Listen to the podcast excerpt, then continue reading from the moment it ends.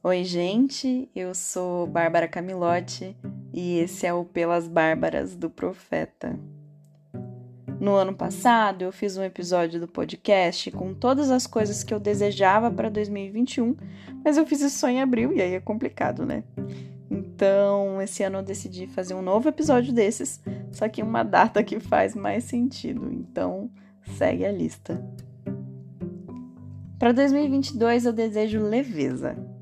Não que eu ache que o ano vai ser tranquilo. Se é isso que você tá achando, eu sinto muito te avisar, mas não vai não.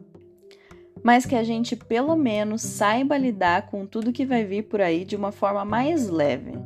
Que a gente não sofra por antecipação e se for para sofrer, que seja na medida certa, mantendo a cabeça no lugar para poder seguir em frente. Eu também desejo mais gentileza, mais simpatia e até um pouco mais de educação.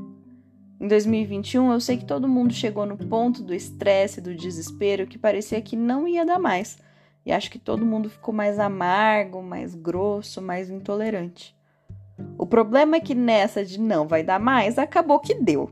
E aí, o que se faz quando você já explodiu com todo mundo, mas tem que continuar olhando para a cara das mesmas pessoas no seu dia a dia? Então, que em 2022 a gente se lembre que todo mundo está passando por uma barra diferente e se esforce um pouquinho para tornar a convivência sempre mais agradável.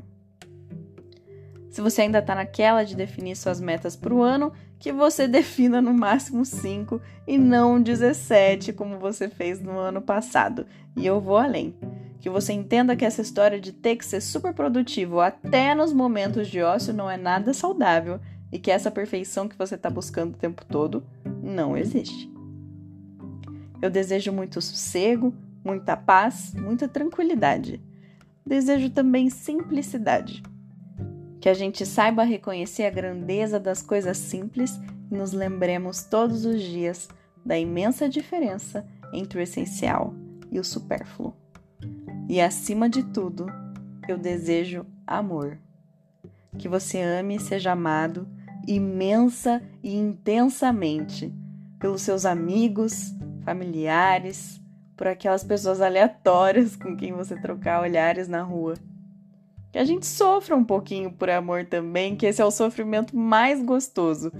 Mas que você tenha sempre abraços apertados e beijos molhados, daqueles bem clichê de filme romântico, para ajudar a sarar essas dorzinhas que o amor às vezes provoca.